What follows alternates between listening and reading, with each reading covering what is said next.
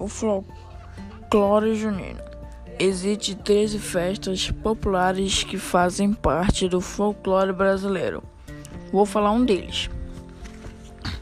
Vou falar do Bumba Meu Boi. Bumba Meu Boi. Típica da região norte e nordeste.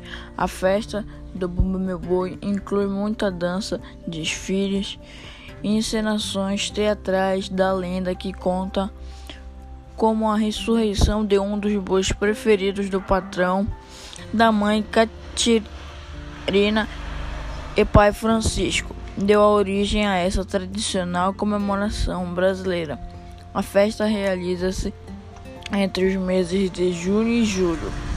No Maranhão, a sua comemoração remonta ao século, onde vários grupos de Bumba Meu Boi se apresentam em várias arraias. O Bumba Meu Boi maranhense carrega os títulos de Patrimônio Cultura do Brasil e Patrimônio Cultural e Material da Humanidade.